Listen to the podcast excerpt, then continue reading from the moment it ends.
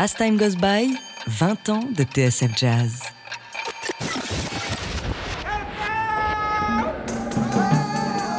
TSF 89.9 Le Vaudou, Vaudou, Les Zoulous, les Toubous, Soweto, Bamako, Gorée, Barbès, Manhattan. Vaudou et compagnie. Première expérience de surf musical.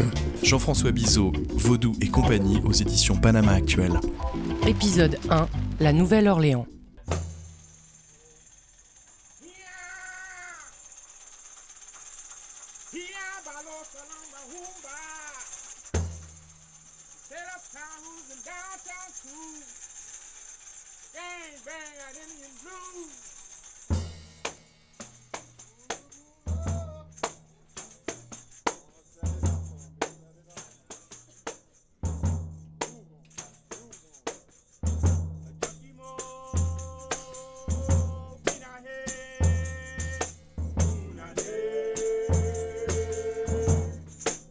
Demande si ce qui m'a fait partir à Nouvelle-Orléans, c'est pas euh, les costumes sur scène de Funkadelic et George Clinton.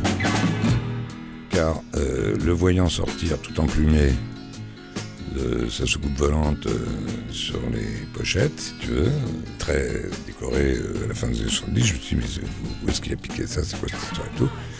Et puis je suis tombé sur une photo du carnaval de Nouvelle-Orléans, où il y avait les Indiens du Mardi qui ont fait quelques disques assez fameux, et tout d'un coup je me suis dit, mais tiens, il y a un rapport. C'est un comble. Est-ce que la musique funk vient de la Nouvelle-Orléans? Parce que j'avais à l'esprit, et on avait à l'esprit que, en gros, ce qui était sorti de Nouvelle-Orléans, c'était le Dixieland, en gros. C'est-à-dire, c'est-à-dire, euh, tout ce que je pouvais pas saquer à la fac, les haricots rouges et tout ça. Des mecs qui faisaient coin les dentistes et tout, tout le monde jouait de la fanfare comme ça, et ils se trouvaient vachement bien. Et bon, et puis moi, ça me faisait chier quoi se barrer du jazz définitivement. Heureusement qu'il y avait John Coltrane à ce moment-là. Mais enfin, autant écouter du rock. Ça allait pas du tout cette affaire. Et en fait, je voyais tout à coup que la funk venait peut-être de Nouvelle-Orléans. Donc là, je me disais, ah, qu'est-ce qui se passe? C'est juste pas possible. Donc, euh, donc, il fallait se bouger. En se bougeant, en arrivant là-bas, je me suis aperçu qu'en fait, euh, les mecs de Nouvelle-Orléans, ils n'en avaient rien à branler. euh, de rien, de rien du tout, de rien, parce que c'était un peu comme les Marseillais, ils étaient sur leur île à l'intérieur du continent américain, c'était la seule ville américaine euh, qui n'était pas américaine. Non, il y en a quelques autres, quelques autres qui sont pas comme ça, tout à fait symptomatiques, on va dire. Non, San Francisco, non, je sais pas quoi. Seattle, c'est un peu différent. Minneapolis, c'est un peu différent. C'est pour ça a Prince, peu un mec un truc un peu bizarre. C'est à cause des protestants de Minneapolis. C'est trop long d'entrer là-dedans. Donc, euh, la Nouvelle-Orléans, t'arrives et il y a tout de suite ce côté créole, ce côté moite, euh, ces arbres avec euh, des haricots qui pendent et un côté laisser aller, tu vois. Pourrait être un mot créole, laisser rouler, comme on dit. Hein, À force de dire qu'on ne connaît plus une phrase créole, c'est laisser bon temps rouler, quoi. On commence à en avoir marre de connaître que celle-là. C'est une autre raison pour aller à la Nouvelle-Orléans, d'ailleurs. Et, donc, tu arrives et euh, et il y a ce truc, moi, qui te saisit. euh, et puis, petit à petit, tu rencontres des tas de, musiciens invraisemblables, mais qui, ne cherchent même plus rien, quoi. Et le tube, euh, quand je suis arrivé à Nouvelle-Orléans, c'était Give Me My Money Back, par le Rebirth Brass Band, si tu veux.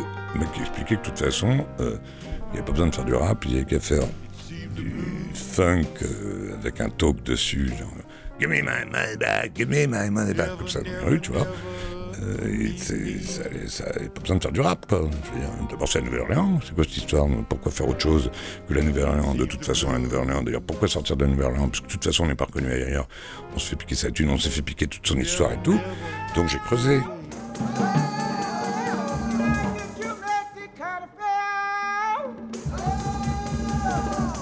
New Orleans reste une ville caraïbe et fut le plus grand marché d'esclaves à l'embouchure du Mississippi. Quand l'esclavage a été aboli pendant la Révolution française, les métis, colons et noirs affranchis ont fui Haïti et se sont installés en grand nombre à la Nouvelle-Orléans, amenant avec eux le vaudou. C'était alors la seule ville des États-Unis où les esclaves tapaient le tambour.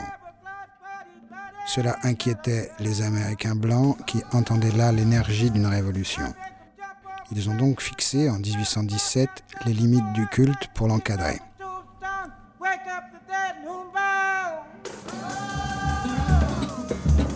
Donc j'ai creusé, j'étais aussi obsédé par les origines du rock'n'roll. Ça me posait un vrai souci, parce que, en fait, la plupart des premiers musiciens de rock'n'roll, eh ben, c'était la Nouvelle-Orléans. Et puis, rock, roll, tout ça, c'était euh, des mots de l'église.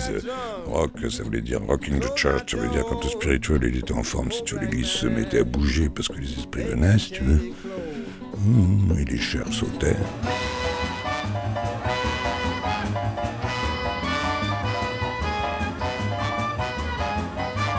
Donc, euh, rock, rocking the church, euh, Arthur Big Boy Crudup, euh, Rocking Mama, euh, tout ce truc-là. Roy Brown, euh, 47. euh, et puis après, Ike Turner, Rocket 88. euh, bon, ok, c'était le sud de la Géorgie, mais c'est dans le triangle du Delta, tout ça. Il y avait le blues dans le Mississippi, tout ça, ça se tenait. C'était, ça se tenait. En plus, c'était, c'était dans, le territoire de la Louisiane française d'avant. et que la différence venait aussi du fait que euh, il y avait eu 13 000 affranchis à la Nouvelle-Orléans et que quand la Nouvelle-Orléans a été vendue par Napoléon pour 3 balles aux Américains, dans le cahier des charges, il y avait on ne touche pas aux droits des Noirs ou aux coutumes, enfin aux, droits légaux des Noirs affranchis de la Nouvelle-Orléans. Donc c'était le seul endroit aux États-Unis où tu avais des Noirs libres. Donc ça comptait fortement.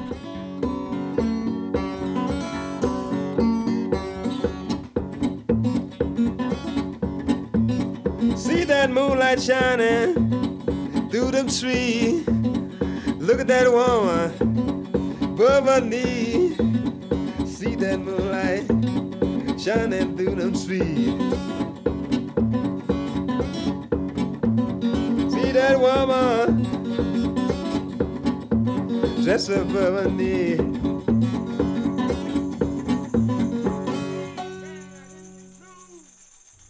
Tambours et les danses n'étaient autorisés que le dimanche sur Congo Square. La tradition a été conservée. Ces réunions hebdomadaires, périodiquement interdites, furent l'une des forces dominantes qui menèrent au jazz. Toutes les semaines, de 1817 jusqu'à l'abolition de l'esclavage en 1865, et même après jusqu'en 1870. En 1880, New Orleans a un siècle de mélange culturel explosif derrière elle. Port de l'esclavage planté à la sortie du fleuve Mississippi, entouré de bayous, de marécages, parfait pour planquer les esclaves rétifs qui poussent le blues dans le delta du fleuve, ville fournie en noirs libres qui se sont éduqués et ont fondé d'impeccables fanfares. What's up, New Orleans?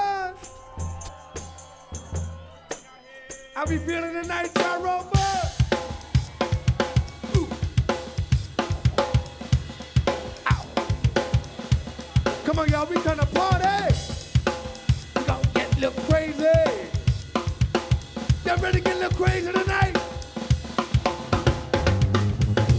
Are y'all ready to get a little crazy tonight?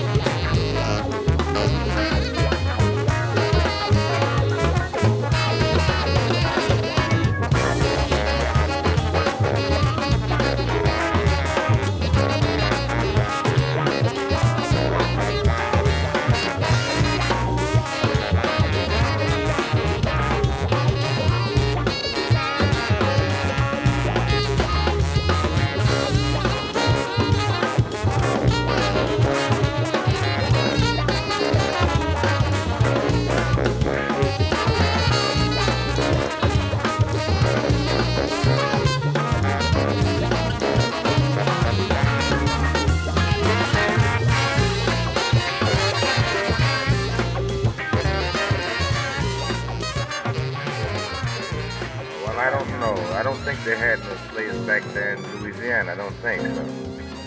I don't know, but they never spoke of anything like that. But anyway, my great my grandmother, her name was Laura. She married a French settler in New Orleans by the name. Il y avait cinq opéras à la Nouvelle-Orléans en 1848, car en 1848, la Nouvelle-Orléans était plus grande que New York. Les capitales de l'Amérique, c'était la Havane et la Nouvelle-Orléans en 1848. Et donc il y avait cinq opéras quand même, cinq opéras. En plus, il y avait des compositeurs, genre euh, Louis Gottschalk, donc euh, le fils d'Haïtien, un mec qui était un peu trader à Haïti, euh, donc ils sont installés à la Nouvelle-Orléans.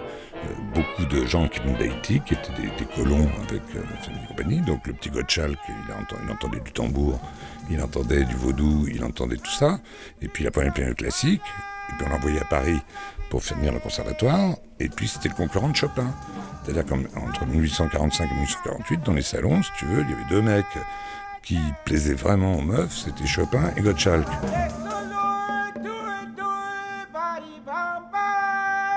Et le Gottschalk, donc, il a influencé plein de profs de piano, tu vois, dont Scott Joplin, et ceux qui ont appris le piano à Ferdinand Mouton.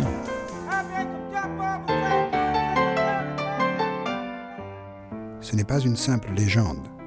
Ferdinand Mouton va sortir cette musique des bordels, l'emmener dans tous les États-Unis, né à Trémé, Le quartier Trémé, qui était un assez grand quartier d'affranchis, avec d'assez belles maisons, quoi, où euh, grandissait une culture créole venant des affranchis, dont les moutons, donc, ou les lamottes. On ne sait pas trop si ça s'appelait lamotte ou mouton, parce qu'il est un peu mythomane. De toute façon, il dit lui-même c'est l'inventeur du jazz. hein. ce carteron a claqué la porte de son arrière-grand-mère à l'âge de Uh, my 15 ans. great my grandmother, her name was Laura. She married a French settler in New Orleans by the name of Henry Monette.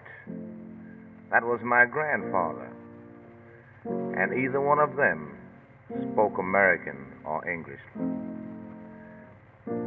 Well, my grandmother bore sons named Henry, Gus, Neville, and Nelisco, all French names.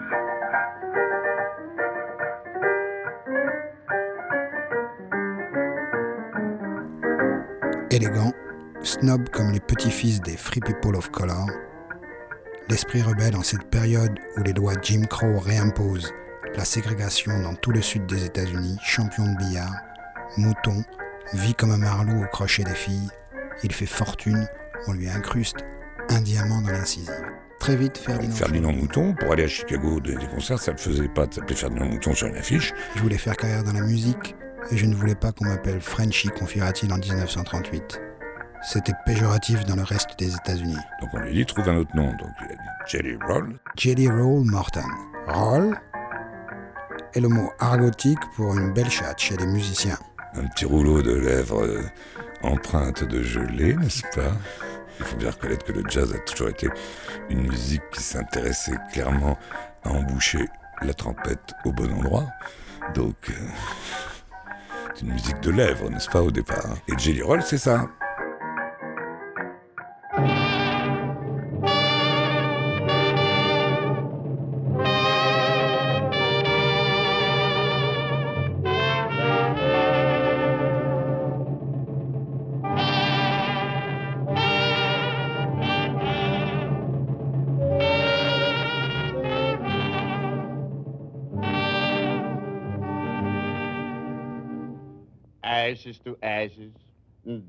And dust.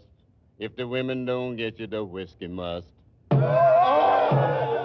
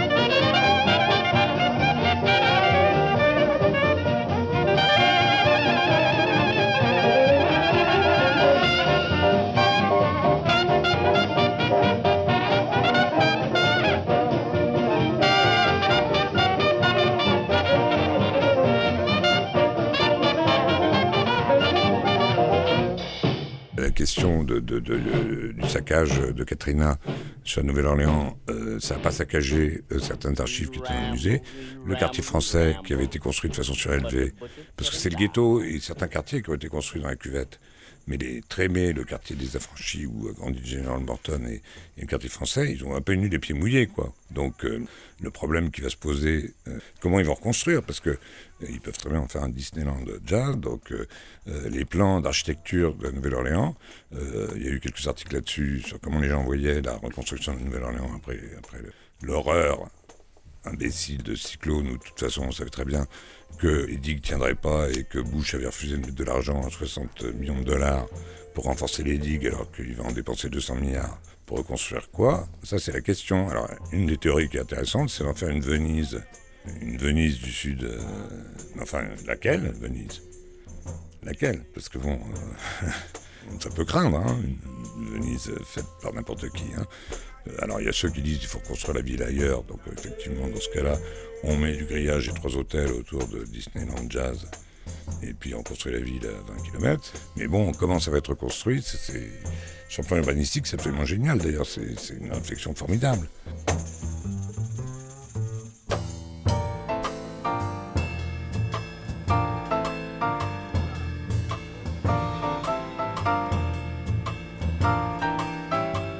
Catastrophe et la Nouvelle-Orléans ont saccagé euh, le, masque des médias américains. C'est-à-dire que pendant quatre jours, ça a fêlé les présentateurs. Ils pleuraient. Il a fallu les changer. Euh, le maire a appelé, il a insulté Bush, le maire de Nouvelle-Orléans.